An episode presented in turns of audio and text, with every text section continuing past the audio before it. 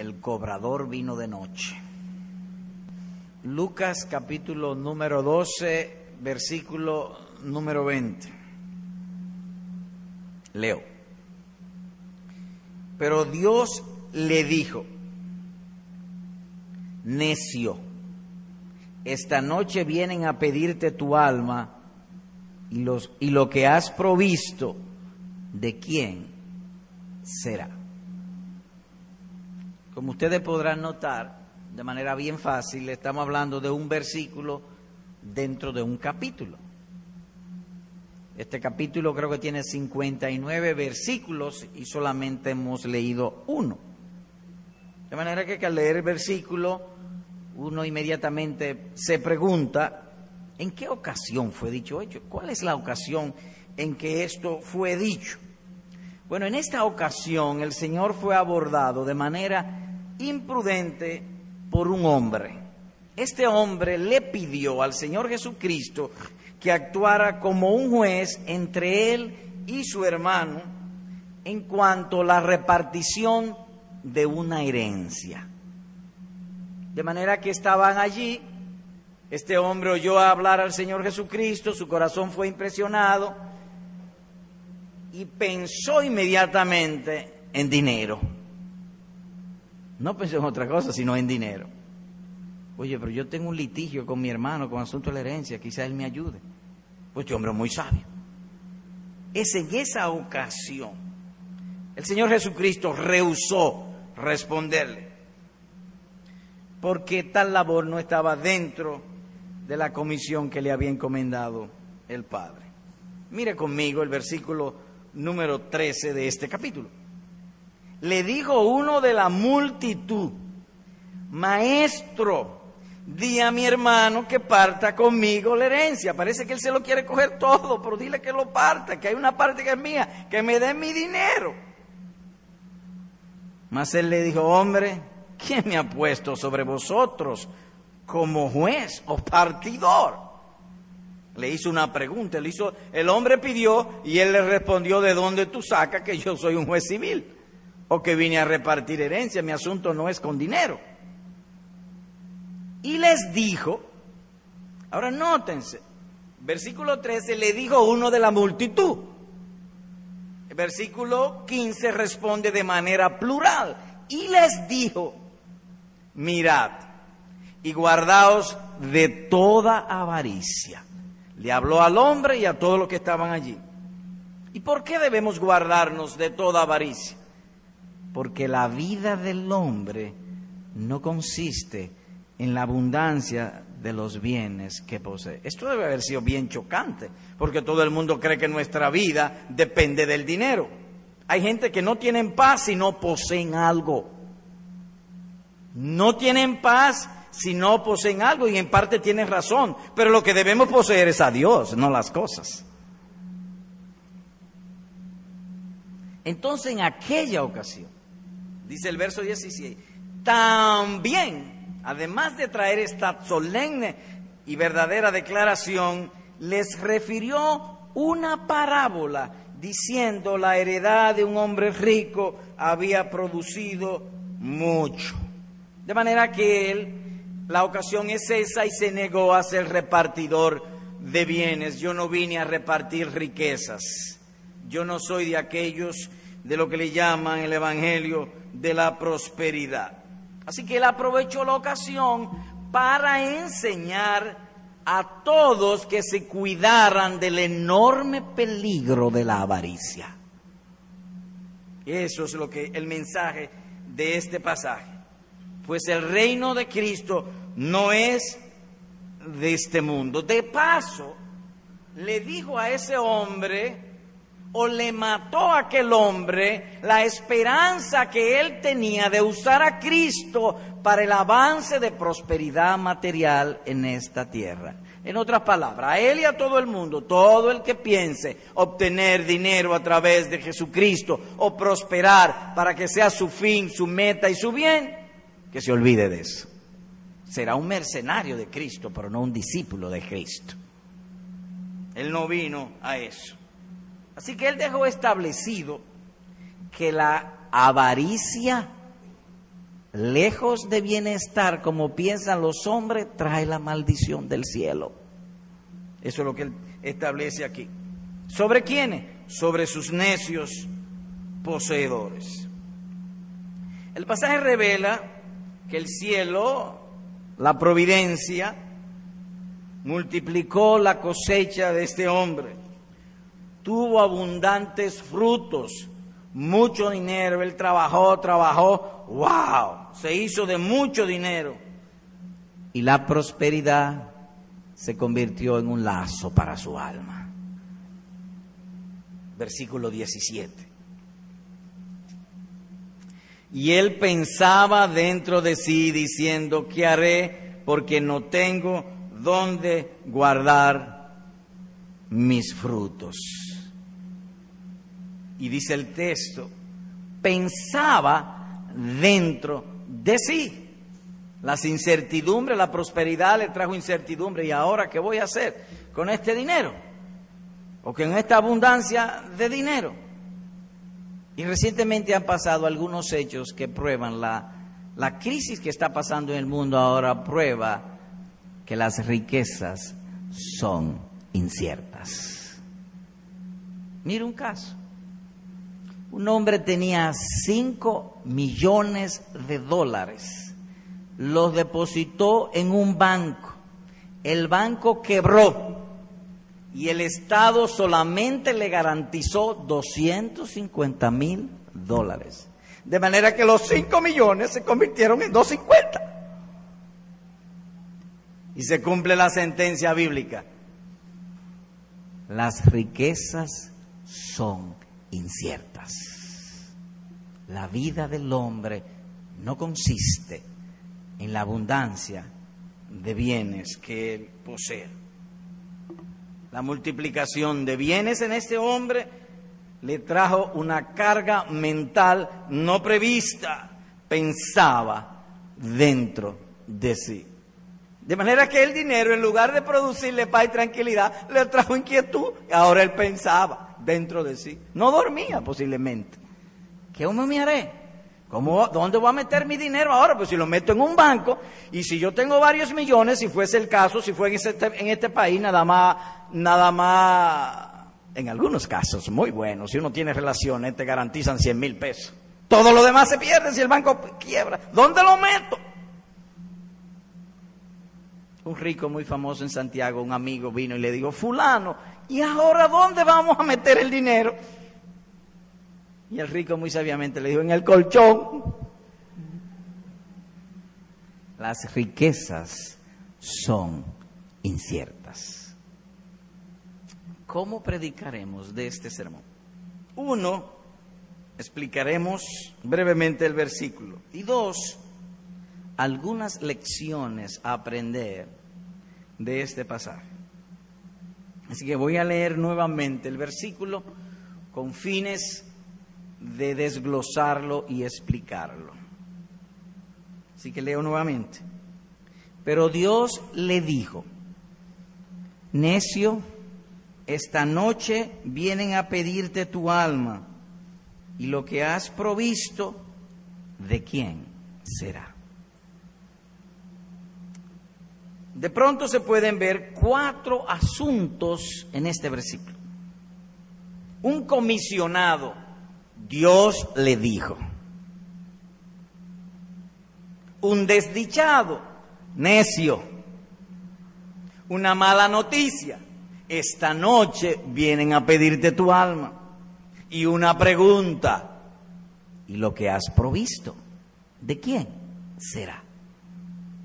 Así que vayamos ahora a los detalles y particulares de esto.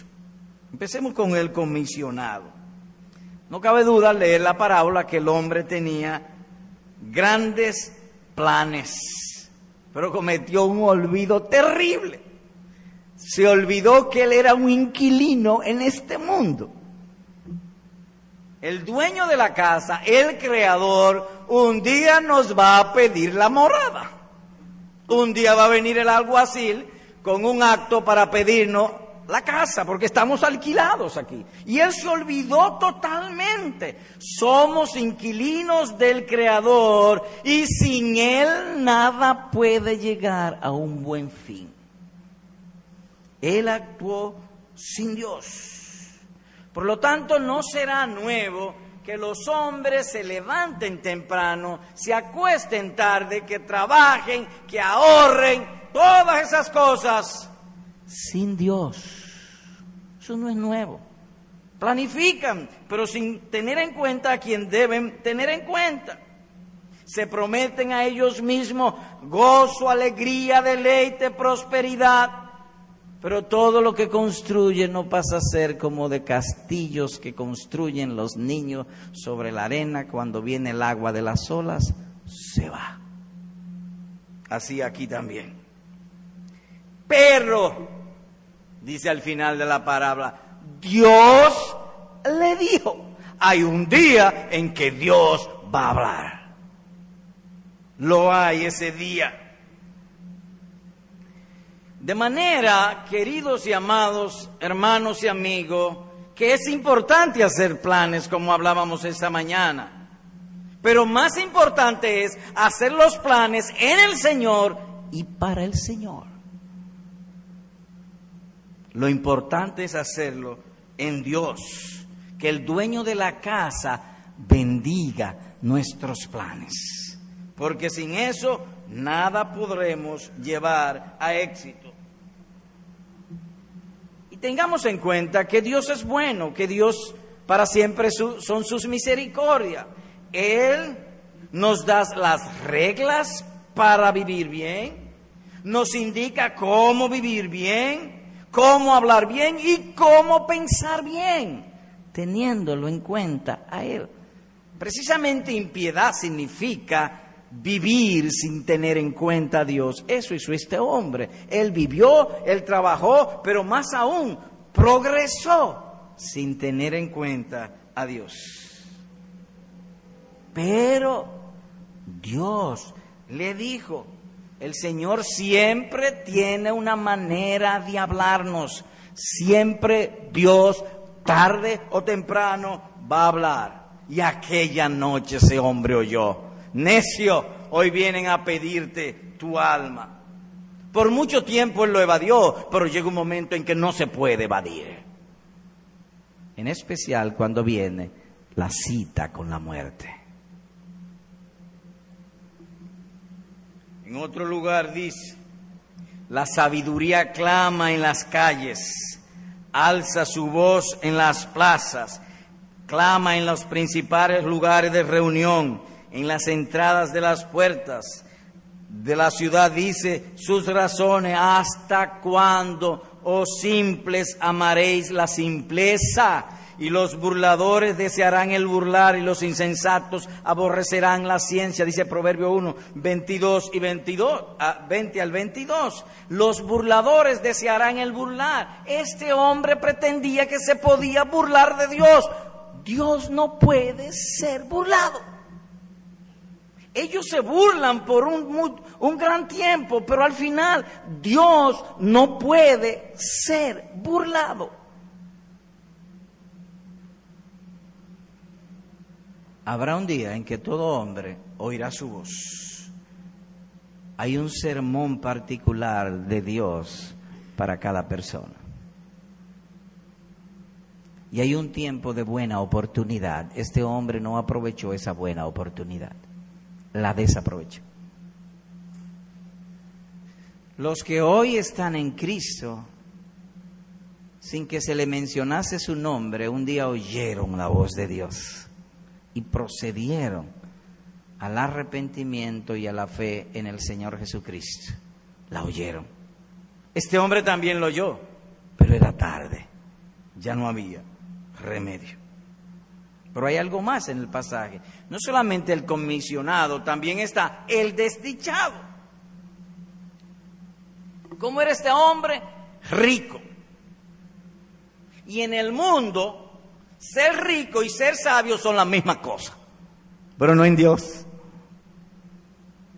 Vemos en la prensa fulano de tal, de Santo Domingo o de aquí de Santiago, un hombre muy rico, empresario del año, un hombre que sabe hacer riqueza para él, para su familia, todas esas cosas, y el mundo lo alaba, lo elogia, premios aquí, premios en otros lugares, pero Dios dice, necio.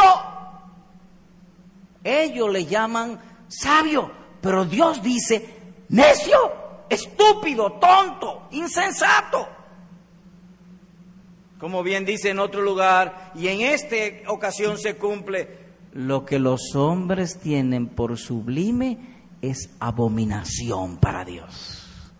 Helo aquí. Porque para el mundo todo el que hace dinero es sabio, aún los narcotraficantes son sabios. Los clubes de este país, en Santo Domingo, aquí, eran muy estrictos, solamente dejaban entrar, estoy hablando de manera ilustrativa, no justificativa, solamente dejaban entrar a los ricos. Pero los generales y otra gente que se hicieron de dinero de noche a la mañana, tremendos hombres ahorrando, por el dinero entran. En otras palabras, don dinero vale mucho. Pero delante de Dios son necios. Ahora bien, ¿qué significa necio? Bueno, es una expresión que la usamos muy a menudo. A veces uno dice, fulano en el manejo de su negocio fue necio, fue un tonto. De manera que la necedad está muy relacionada con la manera en que gobernamos nuestras cosas. Lo mismo la sabiduría. En este caso, en sentido negativo. Él tuvo un mal manejo. Es cierto que, como hemos dicho, un hombre importante, un hombre de la nobleza, de buen apellido, donde quiera que llega, le abrían las puertas, pero el nombre de él para Dios era diferente. Necio. Aquí don fulano, pero allá, necio. Se le llama hombres afortunados cuando de cierto son desdichados. Piense por un momento. Una persona se levantó desde abajo, porque algunos tienen herencia, ellos no la han trabajado, ellos simplemente la reciben y la disfrutan y muchos hasta la malgastan. Pero hay otros que no, como este, se trabajó. Es decir, que de portero llegó a ser presidente de la compañía y compró la compañía y se hizo un hombre importante, muy importante. Pero al final, ¿qué? Nada. Mientras están en, esta tierra son llamados de una manera y Dios les llama de otra. Ese es el caso de estos hombres y tienen mucho dinero. Esta semana tenemos un programa de radio y una de las preguntas que nos hicieron fue esta. ¿Qué usted opina de la pena capital o pena de muerte en la República Dominicana? ¿Usted cree que eso es bíblico? Sí, sí, es bíblico. ¿Y usted está de acuerdo que se establezca la pena de muerte en República Dominicana? No. ¿Y por qué no? O porque si la establece en República Dominicana solamente colgarán los pobres. Los ricos, ellos compran los congresos, compran las leyes, compran los jueces, compran el secretario y hasta el Palacio de Justicia lo compran. De manera que no, no pudiéramos estar de acuerdo. De manera que podemos inferir de todo lo que hemos hablado, que a pesar de que la gente diga o piensa, todas las personas codiciosas delante de Dios son necios, estúpidos, tontos, insensatos. Y el necio tiene un gran defecto doble, defecto en su mente y defecto en sus sentimientos. Él piensa que puede vivir sin Dios. Óigame esto él piensa que puede vivir sin Dios. Y al mismo tiempo piensa que no puede vivir sin dinero. Eso es un hombre avaro. ¿Usted puede repetir eso? Sí. Si una persona piensa que puede vivir sin Dios, pero al mismo tiempo, si usted le quita el dinero, él cree que se muere, ese es un codicioso. Óyame, pero es un peligro enorme. Entonces en la iglesia hay gente así. Por eso el Señor Jesús le habló a los discípulos. Porque esa es la tendencia natural del corazón. Ser codicioso. Él piensa que los tesoros de Dios, que la verdadera religión, son un disparate. Eso no llena el alma. Venía a la iglesia los domingos en la mañana y cantar y alabar y orar y ser una persona tranquilo y hacer su devocional todos los días y apartarse del mal y hacer el bien y vivir para la gloria de Dios. No, hombre, no, no me hable de eso. Eso para ellos no tiene cabida en sus corazones. Eso es un necio. ¿Cómo puede un hombre vivir sin el Creador?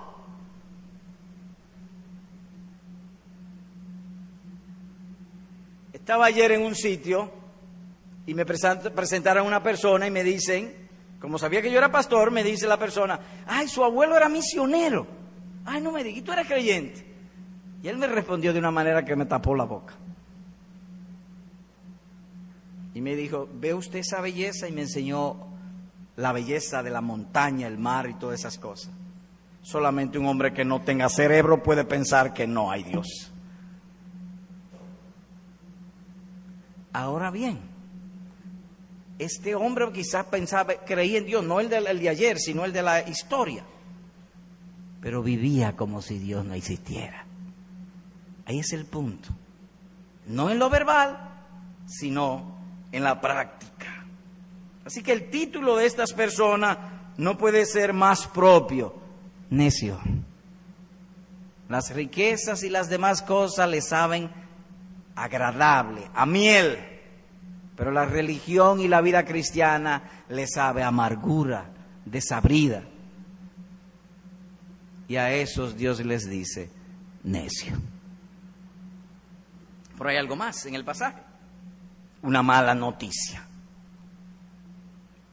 Esta noche vienen a pedirte tu alma.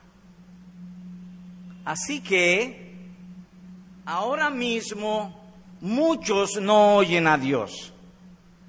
Y algunos de los que están aquí han venido por muchas oportunidades, jóvenes, jovencitas, no oyen a Dios. Dios habla toda la semana. Ellos están aquí, pero no lo oyen. Debo decirte solemnemente que un día, un día, la trompeta de Dios sonará y no podrás dejar de oírla. Y ese día te van a decir, lo que tú has provisto, ¿de quién será? Hoy vienen a pedirte tu alma esta noche. Este rico posiblemente no supo de dolores, ni de dificultades, ni de problemas en la vida terrenal. Todo le fue favorable, pero llegó un día en que no más así. Y como dice el salmista, se les saltan los ojos de gordura. Viven con los antojos de su corazón y aquí en el Cibao agregamos de francachela en francachela. Todo es deleite, todo es moda, todo es placer, todo es aquí, todo es allá los deleites de una vida temporal. Esta noche vienen a pedirte tu alma. Querido amigo, querida jovencita que está aquí, un día te van a pedir tu alma. Esta noche. Desglosemos esta expresión, detengámonos un poco aquí. Esta noche vienen a pedirte tu alma. Esa es la noticia y es una noticia nefasta, terrible, trágica. Y tiene varias cosas. Una persona, tú, porque dice, vienen a pedirte a ti una posesión, tu alma, una manera, te la van a pedir, una ocasión, esta noche. Tratemos de argumentar sobre este desglose. El punto es que hay un día en que Dios ha de hablar a cada ser humano y lo hará en diferentes formas, en muchas maneras diferentes. Algunos lo los ha enfermado y a la hora de la muerte le habla, otro de otro modo, siempre va a hablar. El punto es que en resumen todos tendremos una cita con la muerte. Y este rico cometió un grave error. Olvidó que iba a morir. Y el mayor de todos los errores, diría yo, olvidó que iba a morir. No se preparó para la ocasión. Hizo previsión preparó para sus graneros en este tiempo, para su cuenta de banco. Se levantan temprano, trabajan tarde, ahorran, trabajan aquí, trabajan allá y por la cuenta de banco y cuidan la cuenta de banco. Y la cuenta de banco crece y crece y crece. Y ese hombre hizo eso. Sus graneros crecieron, su cuenta de banco, su dinero. Pero se olvidó de que él tiene una cita con la muerte un día. No se preparó para ese día. En otra palabra, nunca te preparaste para la muerte. Ahora será ligado con el infierno. Su alegría fue poseer inferioridades, no a Dios. Vea otra vez, vamos a leer en el pasaje. Verso 19. y diré a mi alma, alma, muchos bienes tienes guardado para muchos años. Repósate, come, bebe, regocíjate. Oh, entonces un avaro es aquel que su gozo y su deleite no es Dios. No, las posesiones, las criaturas. Miren ustedes, él no habló a Dios, él habló a su corazón. Es decir, aquí está hablando de manera metafórica. Él se dijo a sí mismo la alegría de poseer muchos bienes. Tú tienes una cuenta de banco bien grande. Tranquilo. Si te viene una enfermedad, tiene un buen seguro médico. Si tiene esto, tú estás seguro. Come, reposa, gózate. Dios no apareció por ningún lado. Y la muerte menos. Él creyó que todo el futuro era alegría. Y en verdad a veces creemos que todo el futuro era alegría. Pero debo decir solemnemente, y la sabiduría lo clama a diario, la gente está muriendo y va a seguir muriendo. Eso no hay quien lo detenga. Porque el futuro no todo es alegría, a menos que uno esté en Cristo. A menos que uno esté en Cristo. Qué triste. Yo quisiera llorar al decir esto. Para este hombre su dinero valía más que su alma. Cuidó más su dinero que su alma. Terrible es. Hizo más esfuerzo en cuidar y proteger lo que Dios le había dado y no cuidarse para con Dios. Terrible. Sencillamente terrible. Jóvenes, un día vuestras francachelas, vuestros teléis y brincadera terminarán. Un día terminará. ¿Y lo que has provisto? ¿De quién será? Pero hay algo más de este hombre, su posesión. Vendió su alma por un almacén lleno de granos.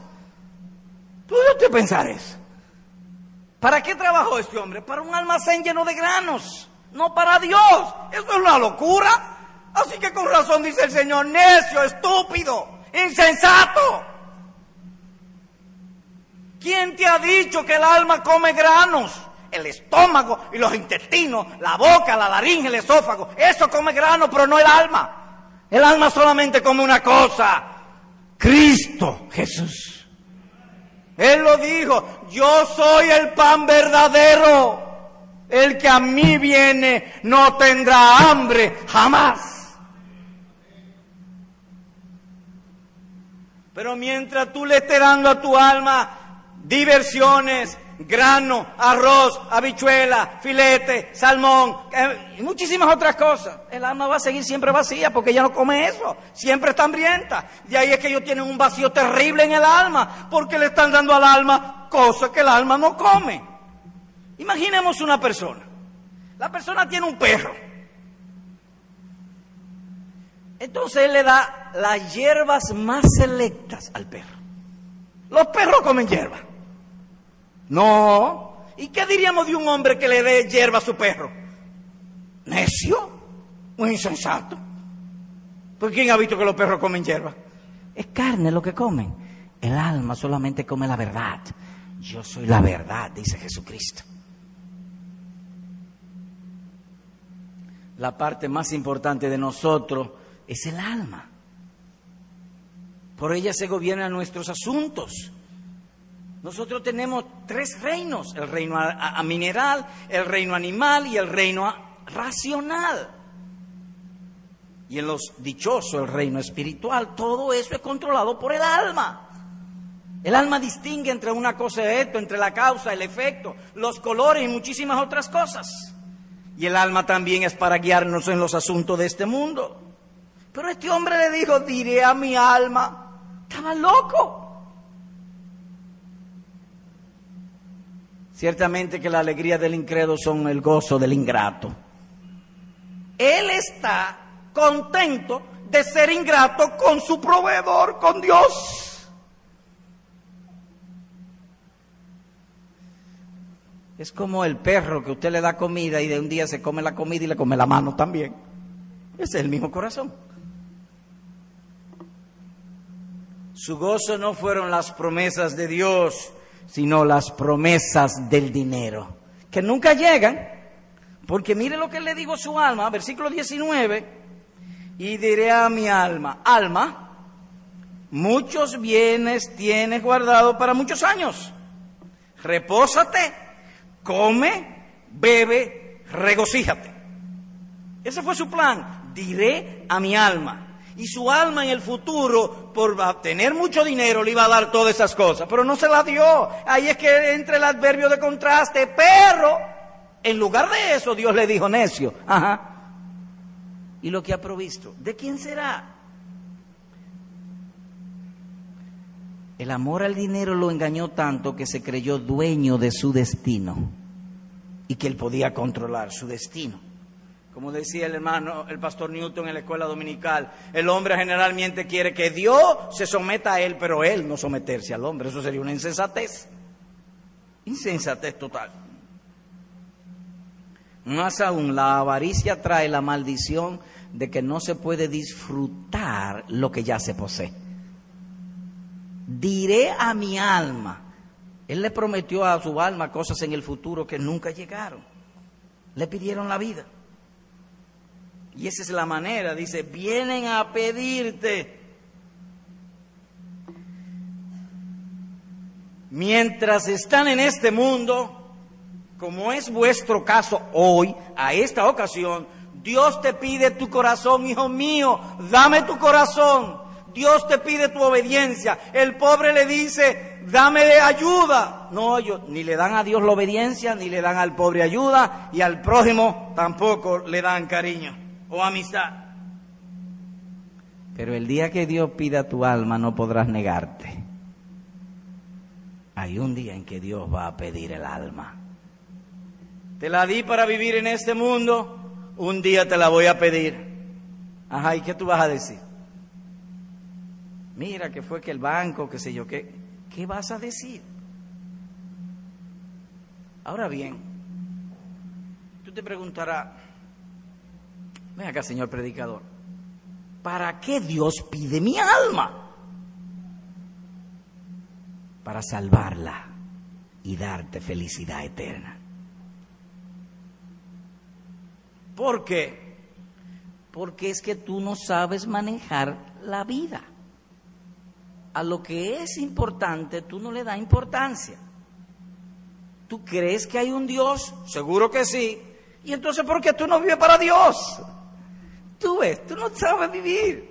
Entonces Cristo dice, el que quiera venir en pos de mí, niéguese a sí mismo, tome su cruz y sígueme para guiarla, para salvarla, para cuando la muerte llegue, tú no vayas al infierno, sino a las glorias eternas, porque un día vas a morir, un día vas a dejar este mundo, para eso.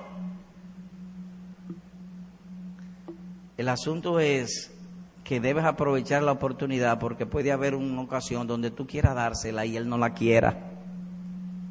a la hora de la muerte muchos quisieran darle el alma a Dios, pero ya Dios no la quiere porque tú no, la, no, es no son en tus términos, es en sus términos. Lo que Dios quiere es que tú no te pierdas. Ahora bien, ¿tú crees en Dios? Sí. ¿Tú crees que hay un Dios? Sí. ¿Tú crees que Él hizo todas las cosas? Sí. ¿Tú crees que todo lo que tú eres y todo lo bueno que tú tienes, Él te lo dio? Sí. Deja ver si te entendí. ¿Tú estás diciendo que todo lo tuyo es de Dios? Exacto. ¿Y tú no crees que sería injusto que lo ajeno tú lo manejes a tu manera y no a la manera del dueño? Sí, es injusto. Ahora oye lo que dice el Señor los injustos no heredarán el reino de Dios, dice primero a los Corintios, capítulo 6, versículo número 9. Ahora, o de otro modo, lo que Dios te está pidiendo hoy y en esta hora es tu alma para salvarla. No se la dé a las cosas materiales o a las criaturas, dásela a Dios. Pero hay algo más la ocasión. ¿Cómo fue el día de este hombre? Prosperó. ¿Y cómo tú sabes que prosperó? Oh, sus cosechas fueron abundantes. No tenía dónde guardar sus granos. Y de alegría le dijo al alma, come, bebe, repósate, alegría. ¿Cómo fue su día? Próspero, contento, gozoso, alegre. Lo que solemos decir de Francachela en Francachela. Ahora, ¿cómo fue su noche? Terrible. Terrible fue. Esta noche vienen a pedirte tu alma. Y él no se dio cuenta porque dice que él pensaba dentro de sí. Hay que ver que eso también lo hizo en la noche. Y esa misma noche un infarto lo agarró y se fue. Se fue para el otro mundo.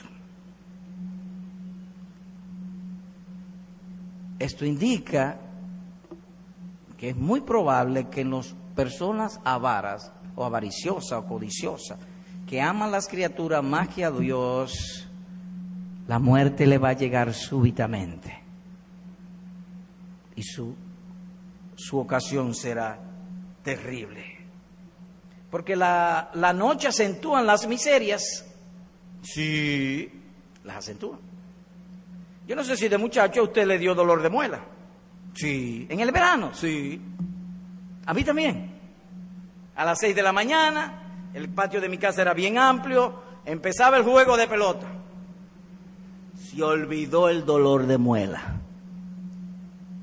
Y juega y juega. Comíamos, yo creo que la última cucharada de comida la dábamos en el juego, en el, en el parque de pelota otra vez. Comíamos, a jugar pelota otra vez. Pero en la noche volvía el dolor de muela. Las noches son tiempos que acentúan las miserias, eso es lo que el texto quiere decir. Esta noche. Pero hay algo más en el pasaje, una pregunta. Le hicieron una pregunta. Es la tendencia de la mente humana y del codicioso pensar que sus bienes, su prosperidad y sus riquezas durarán para siempre. Lo cierto es que no es así. Por el contrario, hay un día cuando el Creador le hará esa terrible pregunta y te la hacemos aquí solemnemente. Lo que tú has provisto, ¿de quién será?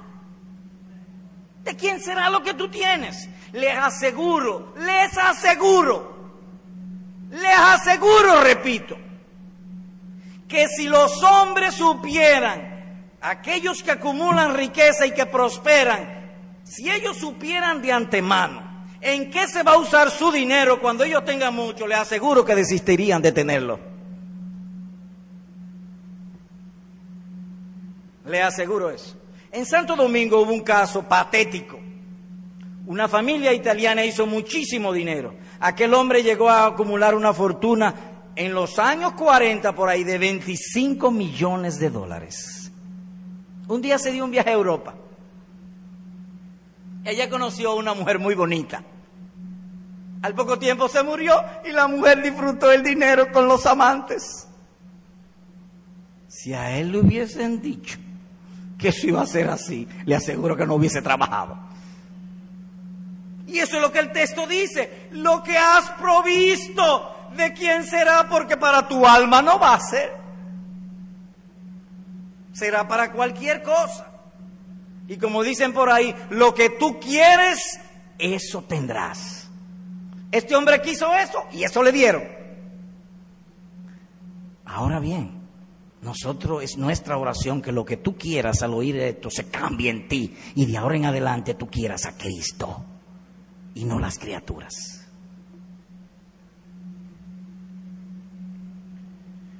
Oh amigo, cuán ingratas son las riquezas terrenales. Mientras más tiempo tú le dedicas a ella, más infieles te serán. Abandonan a sus amantes cuando más ellos lo necesitan. En el clímax de sus placeres, abandonaron a este miserable hombre para irse con otro y todo lo que hizo se lo dejó a otro. Quizá tenía una viuda y la viuda se consiguió un amante y todo lo perdió. Por lo tanto, para que las cosas materiales sean provechos para el alma, deben ser usadas según las reglas de Dios.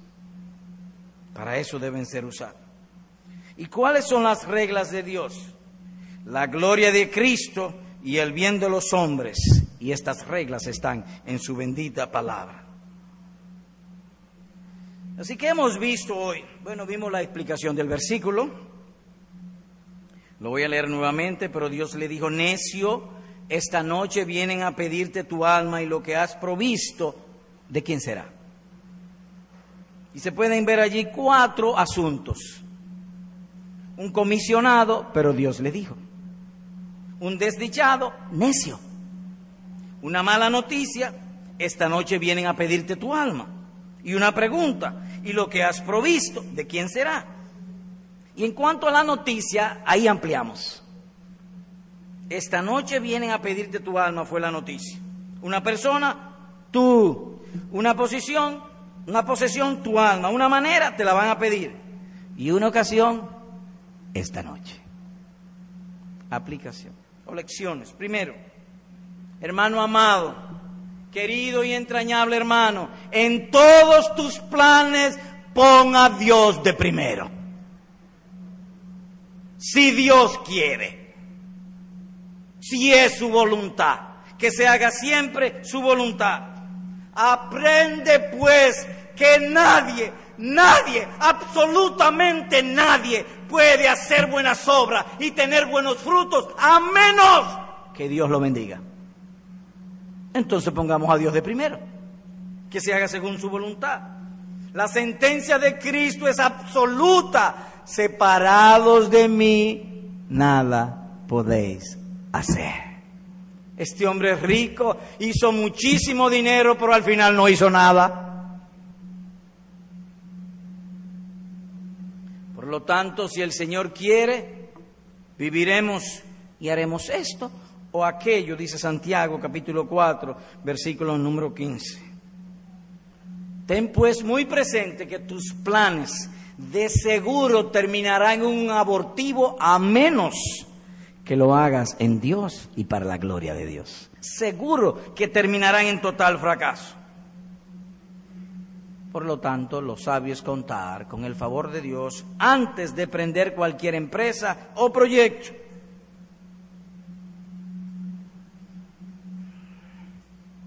Alguien recientemente me preguntaba, ven acá, ¿y cómo que ustedes viven Usted era un hombre igual que yo. ¿Cómo es que ustedes viven en paz y tranquilo? ¿Cómo es eso?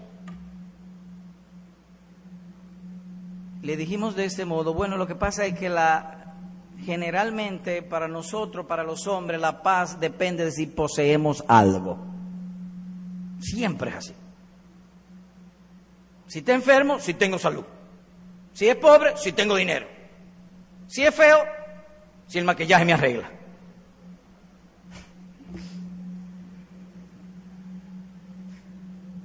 Y si es calvo, si le sale el cabello, si poseemos cabello. De modo que siempre el hombre piensa que su paz depende de poseer algo. Y en cierta manera tiene razón, pero lo que hay que poseer es a Dios. En segundo lugar, los cristianos pasan los mismos problemas, las mismas adversidades, las mismas enfermedades, las mismas frustraciones que los demás hombres, con una diferencia. Que los hombres son como un reloj y los cristianos son como una brújula. Explíquese. O cuando el reloj se le acaba la pila, ahí se quedó. Es decir, viene la adversidad y ahí se muere, se frustra, se deprime, algunos se quieren quitar la vida y otros hasta llegan al extremo de oír la voz del diablo y suicidarse. Pero el cristiano es como una brújula. ¿En qué sentido? Tome una brújula y sacúdala y, la, y después déjala quieta. Vuelve a su norte. Y eso es lo que Cristo ha prometido a los cristianos. Yo seré dentro de ellos como fuentes de aguas vivas. Es verdad, bebemos aguas amargas, pero por la gracia el Espíritu nos lleva otra vez a nuestro norte y descansamos. Esa es la diferencia. Que nuestras almas tienen un norte y siempre apuntan hacia allá. Un mismo suceso acontece al creyente como al no creyente. Así que lo sabio es siempre contar con el favor de Dios. Como dice el hombre sabio, el caballo se alista para el día de la batalla, pero Jehová es el que da la victoria. Proverbio capítulo 21, verso 31. Como decía el pastor Newton en la clase, debemos planificar y planificamos, pero depende de Dios. Él es quien da la victoria. Por lo tanto, es tonto no contar con el Señor, con el Señor como este rico insensato, pero es sabio contar con el favor divino. Segundo, el día de los impíos será cambiado en una terrible noche. Ellos tienen días, ellos andan en luz, ellos se alegran, gozan, salen, entran. Pero sin Cristo en ellos habrá una terrible noche, el día que Dios venga a hablarle personalmente. Ahora Dios les habla por medio de las criaturas, es decir, por medio de la predicación y de la providencia, pero un día va a ser igual que este hombre. Vienen a pedirte tu alma. Se acabaron los minutos del celular. ¿Se acabó? Y su porción será incredulidad, tormento eterno por toda la eternidad. Tercero, amigo, la abundancia de bienes no puede hacer bien a tu alma, ni a tu cuerpo, ni a tu nombre. ¿Cómo fue lo que usted dijo? Esto. Que una gran cuenta de banco, porque algunos no tienen ni siquiera un refrigerador, pero ellos aman el dinero. Ellos pueden vivir sin Dios, gente muy pobre, pero no pueden vivir sin dinero. Es de lo mismo que estamos hablando aquí. Le aseguro, según las escrituras lo enseñan, que el dinero, las riquezas, las fortunas no pueden hacer bien a tu alma, ni a tu cuerpo, ni a tu nombre.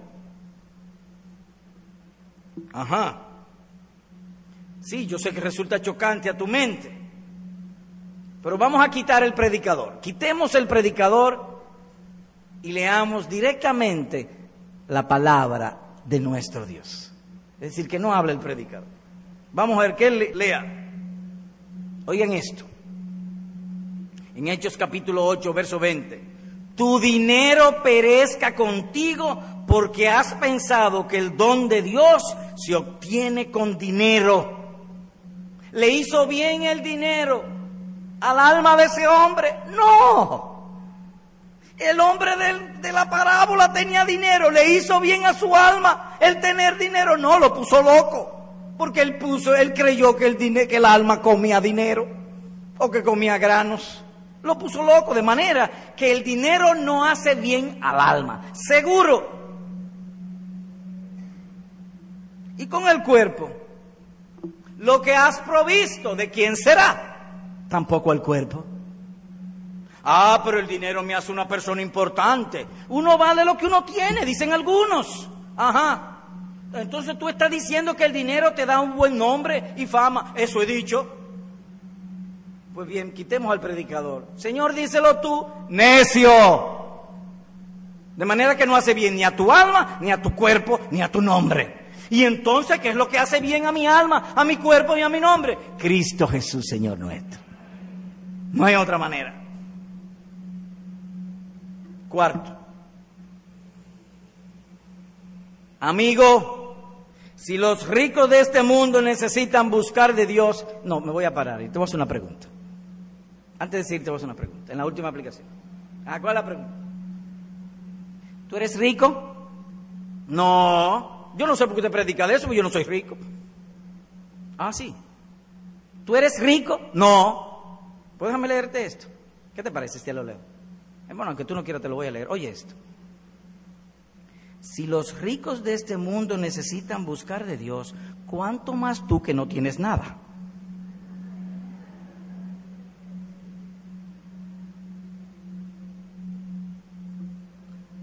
El personaje de la parábola no solamente era rico, sino un rico próspero, y las riquezas no le sirvieron para nada en el día de la muerte.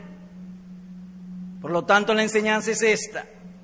Las riquezas no pueden salvar aquí ni allá.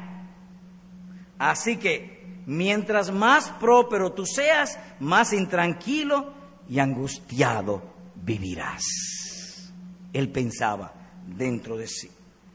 Pero si esas mismas energías, ese amor por el dinero, tú lo dedicas a Cristo, otro gallo cantará. Otra cosa será en tu vida. Oye la exhortación de Dios para ti en esta solemne obra. Fulano, mengano, jovencita, óyelo, buscad a Dios mientras pueda ser hallado. Llamadle en tanto está cercano. Deje limpio su camino y el hombre inicuo sus pensamientos y vuélvase a Jehová, el cual tendrá misericordia de ti. Y al Dios nuestro, el cual será amplio en perdonar. ¿Por qué tú crees que hemos predicado de esto en esta mañana? Con un solo propósito, salvarte. Salvarte. Oh, que estas palabras no caigan en vacío. Amado hermano, que sean para reorientar tu vida.